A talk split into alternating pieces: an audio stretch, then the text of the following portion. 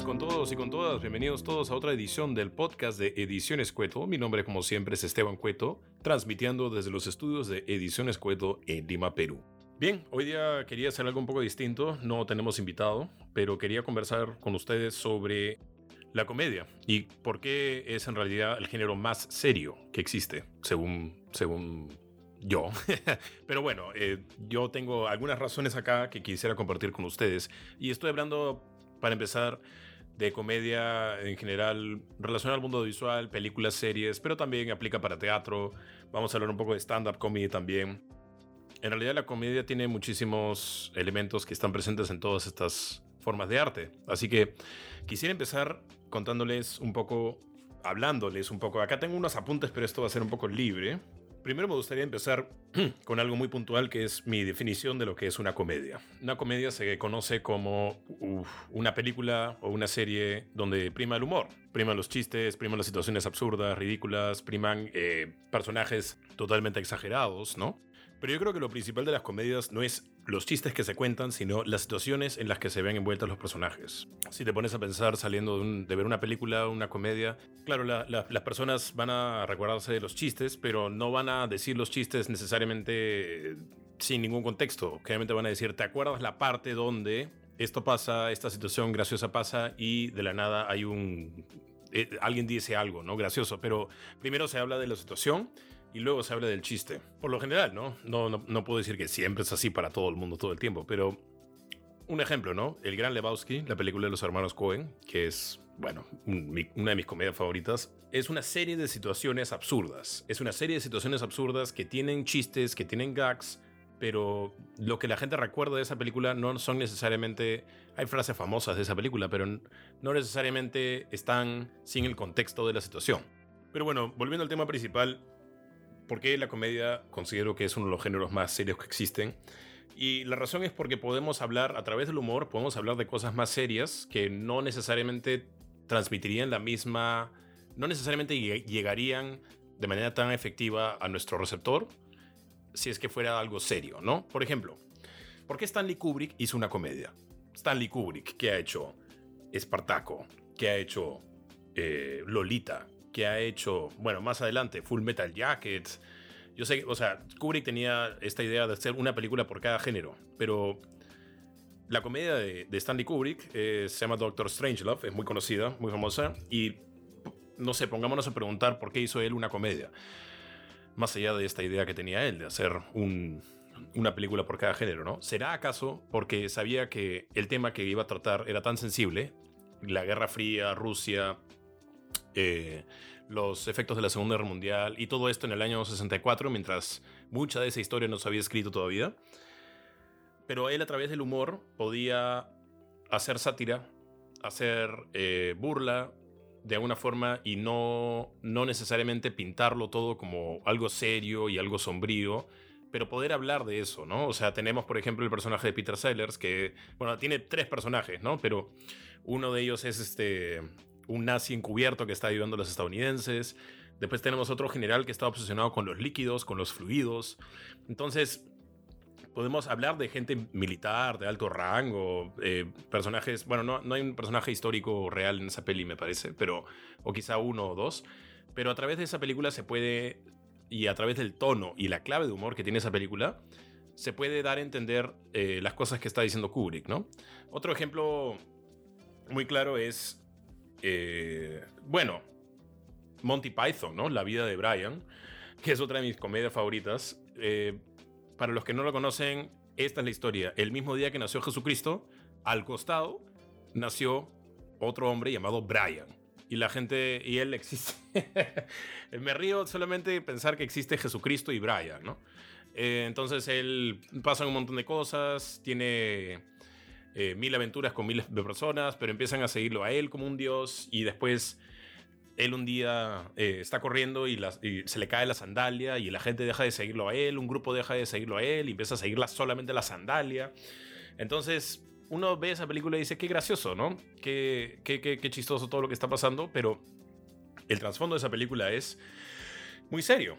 habla de, de, la religión, de la idolatría, de cómo podemos creer fervientemente en algo y después sucede otra cosa que nos hace de, sin ton ni son dejarlo y empezar a, seguir a otra cosa, a otra persona, a otro mensaje. Entonces, quiero resaltar, digamos, que la comedia, en este caso, eh, trata de temas muy serios, ¿no? Pensemos, otro ejemplo. Por ejemplo, Friends. Todo el mundo conoce Friends. Friends es una serie muy light, es una serie donde hay cosas, digamos, hay peligro, pero mm, casi, casi nunca es como el fin, fin del mundo. El riesgo es grande, está bien escrita en ese sentido, pero tampoco es debido a muerte lo que le pasan a, estas personas, ¿no? A los, a los amigos. A veces sí, no uno que otro capítulo, pero mucho tiene que ver con relaciones, con salidas, con, con, con todo eso, pero el trasfondo de la serie es el poder de la amistad. El poder de la amistad. Y eso se entiende y se, se transmite desde, desde el primer capítulo y en todos los capítulos, ¿no? O sea, la misma showrunner, Marta Kaufman, de Friends, dijo que ella se inspiró cuando ella estaba viviendo en Nueva York y una frase que ella dijo es, quiero, quiero transmitir esa sensación de vivir en una ciudad donde no conoces a nadie y las únicas personas que tienes son los vecinos del frente, los del otro departamento. Y eso es lo que, lo que transmite esa serie, ¿no? Más allá de los chistes y las bromas, lo unidas que son estas personas. Y mucha gente ve esa serie, ve Friends, y piensa en sus propios amigos y piensa en las relaciones que tiene, en los amigos que tiene, en las parejas que tiene y todo eso las personas se lo toman muy en serio. Pero de alguna forma aprenden a valorarlo viendo a esos otros personajes también pasar por las mismas cosas, pero es una comedia. ¿Por qué debería... ¿Por qué no nos puede dar risa nomás, no? Bueno, porque hay este trasfondo, ¿no? Otro ejemplo también es Los Simpson. Los Simpson es muy gracioso, da mucha risa y todo, pero tiene una serie de críticas sobre la religión, sobre el sistema financiero estadounidense, sobre la clase media. O sea, Homero Simpson le pasan mil cosas, pero termina siempre en el mismo lugar. Si se dan cuenta, tiene mil trabajos, gana un montón de dinero, lo pierde todo y termina siempre en el mismo lugar. Así que podríamos decir que es como ¿no? un mensaje de, que la clase media no, puede subir en un país como Estados Unidos. Y después hay temas con los medios, hay crítica de de los influencers. O sea, digamos, Los Simpson ha estado tanto tiempo que ha cubierto todo, ¿no? Y bueno, sin ir más lejos, en el propio podcast hemos tenido acaso el Cuero, que es un músico humorista, y su éxito, La Empanada, que da risa, pues la historia es básicamente él va a un kiosco, va a una bodega, pide una empanada de carne y le dan una de pollo, pero le dicen que es de carne. Y esta idea de que a veces te toca la empanada equivocada y la, la decepción que puedes sentir en ese sentido y bueno, cuando lo entrevisté, mm, también está en el, episodio, lo pueden escuchar ustedes mismos. Él habla de que la empanada en realidad es una metáfora para todas las injusticias que pasan en el mundo. Y porque, ya, no se trata de la empanada, quizá tú no comes empanadas, pero te puedes identificar porque quizá eh, la compañía del celular no atiende tu reclamo, o el banco no te devuelve el dinero que, que debitó sin querer, o no sé, puede haber un tema con un, no sé, vas a ir a sacar la licencia y te piden miles de documentos y hay cosas que podemos, este, con las que todos podemos relacionarnos y es a través del humor que también podemos bajar un poco la guardia y poder recibir esos mensajes. Eso también es importante. Cuando estamos frente a un drama o a una, a una película de terror, estamos entrando sabiendo que vamos a, a tener una experiencia seria. Digamos, algunos chistes habrán por ahí, pero estamos preparados para en una película de terror sentir miedo o en un drama sentir pues emociones fuertes de, tristeza o de tensión o hasta un poco de suspenso quizá. Pero cuando vamos a una comedia entramos con las guardias mucho más bajas porque entramos a divertirnos, entramos a reírnos, entramos a pasarla bien, a escapar un poco de nuestra vida. Pero ahí es ahí justamente con la guardia baja que a veces estos mensajes de, estas películas y de estas series pueden entrar, ¿no? Y, entran y, se mantienen y calan mucho más en nosotros por, ese tema. Había una gran frase de George Bernard Shaw, del autor, que dijo, si le quieres decir a la gente la verdad, hazlas reír, porque si no, te matan. Entonces, a través de la comedia puedes hablar de esos temas serios y la gente puede recibir estos mensajes, pero también puede reírse. Y piensa también en, no sé, cualquier clase o charla que tengas, el, el, el humor capta más tu atención, ¿no? O sea, en una clase, en una charla, cuando el profesor o el ponente da una, hace un comentario chistoso para empezar o hace un, pequeño chiste, la gente se ría y como que se despierta, es casi como un café, ¿no? Se despierta y dice, a ver, ya me he reído, la estoy pasando bien, ¿qué tiene que decir esta persona? La estoy escuchando. ¿No? Y eso es algo que mucha gente que hace ah, ponencias y te enseña a hablar en público, yo nunca ido a uno de esos cursos, pero me imagino que te dirán el primer día, cuento chiste, ¿no? Porque es, es, bastante, es bastante importante para poder capturar la atención de la gente. Y como dice yo, o sea, sobre todo si quieres hablar de temas sensibles, de temas reales, si los haces a través del lente del humor, la gente yo siento que los puede apreciar mucho más, ¿no? Y creo que el ejemplo más claro de eso es el stand-up comedy. Si se dan cuenta, el stand-up comedy, ahora los comediantes que hacen stand-up comedy son básicamente filósofos. Son filósofos humoristas, porque tienen bastante reflexión sobre, sobre, sobre bastantes temas en la vida, pero también muchos de los chistes que, que tienen éxito con el público son los chistes que están basados en algo real. Nos reímos porque es cierto, eso es muy importante.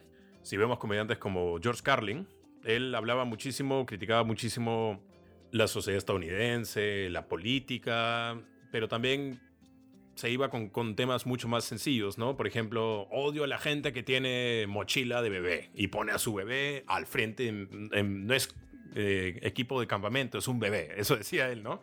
Entonces, eso también todo el mundo lo ve todo el tiempo, ¿no? La gente que tiene estas mochilas de bebé y... Em, te guste o no te guste, entiendes a lo que, está, a lo que se está refiriendo Carlin, ¿no?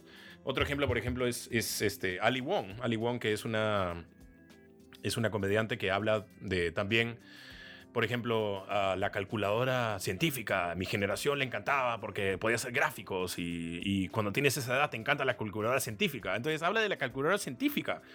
Y da risa porque es cierto, todo el mundo ha pasado por eso, ¿no? Entonces, lo importante es encontrar el, punto en común y, poder eh, presentarlo con humor y poder presentarlo con, con cierta chispa y con cierto estilo para que la gente entienda el, estilo que tienes, pero cada vez se ría porque lo que tú estás describiendo es cierto. Entonces lo que hace el stand-up comedy muchas veces es describir la realidad a través del humor. Y muchos comediantes tienen esta, perspectiva de, un poco más filosófica, de, poder reflexionar y la gente los, los, escucha no solamente por los chistes que hace, sino por las ideas que tiene, ¿no? Y también pensando a, un tema, bueno, un paréntesis pequeño ya para ir cerrando. Yo siempre he pensado, y no sé qué opinas tú, pero siempre he pensado que la, la gente graciosa es gente que no necesariamente sabe contar chistes, porque cualquier persona puede aprenderse un chiste, cualquier persona puede puede aprenderse 50 chistes de internet, se los descarga y va a una fiesta y es un éxito, ¿no? Pero podemos llamar a esa persona graciosa si solamente repitió repitió lo que leyó en internet o repitió un chiste. Yo creo que una persona graciosa es alguien que es ocurrente, que puede manejar varios elementos y varias ideas al mismo tiempo y en, una situación que se presente una idea, eh, puede saltarla y, y ocasionar risa, pero es gente que tiene yo, yo diría, no necesariamente gente que sabe contar chistes, pero gente que es graciosa porque dice o actúa de forma graciosa en el momento menos esperado, ¿no? Y por último, quería comentar brevemente sobre tema. Eh, mis alumnos saben que a mí me encanta el tema de tema, valga la redundancia. O sea, yo siempre pienso que en las historias hay algo más que quiere decir el autor, la autora, que no está literalmente dicho, ¿no? O sea, por ejemplo, otra vez, el tema de Friends, la amistad y lo fuerte que es la amistad, ¿no? Em, en Seinfeld, por ejemplo, es, es, lo contrario, es el individualismo, ¿no? El individualismo de tú eres mi amigo, me caes bien, pero si, pero si tú te interpones entre yo y algo que yo quiero, o si tú obstaculizas o, o causas algún inconveniente que no me permita lograr lo que quiero, yo no tengo ningún problema en hacerte a un lado para llegar a eso, ¿no? Lo vemos en varios capítulos. Lo que me gustaría para dejarte es ¿Qué piensas en una película, en una serie o en una obra de teatro o en un stand-up, ¿no? Que te dé mucha risa. Si puedes, vuélvelo a ver. Y piensa en lo que te está diciendo y en el mensaje que hay más allá del chiste. ¿Qué hay más allá de la situación? ¿Qué hay más allá del gag? ¿Qué nos está diciendo? ¿Qué, qué, qué cosa está criticando? ¿Qué cosa está satirizando? ¿Qué, ¿Qué nos tiene que decir este autor sobre este tema y cómo lo va a presentar a través del humor? ¿No? Eso me parece lo más importante. Yo creo que si nos ponemos a analizar, ¿no? Las películas y, las series que, nos gustan, las cómicas, y las, podemos, las empezamos a ver con este lente, creo que podemos descubrir nuevas cosas sobre nuestras películas favoritas y series favoritas, cosas que quizá no sabíamos. Así que nada, te invito a, a, escucharlas, a verlas de nuevo con otro ojo, con otro oído y ver qué más, ¿no? ¿Qué más hay ahí?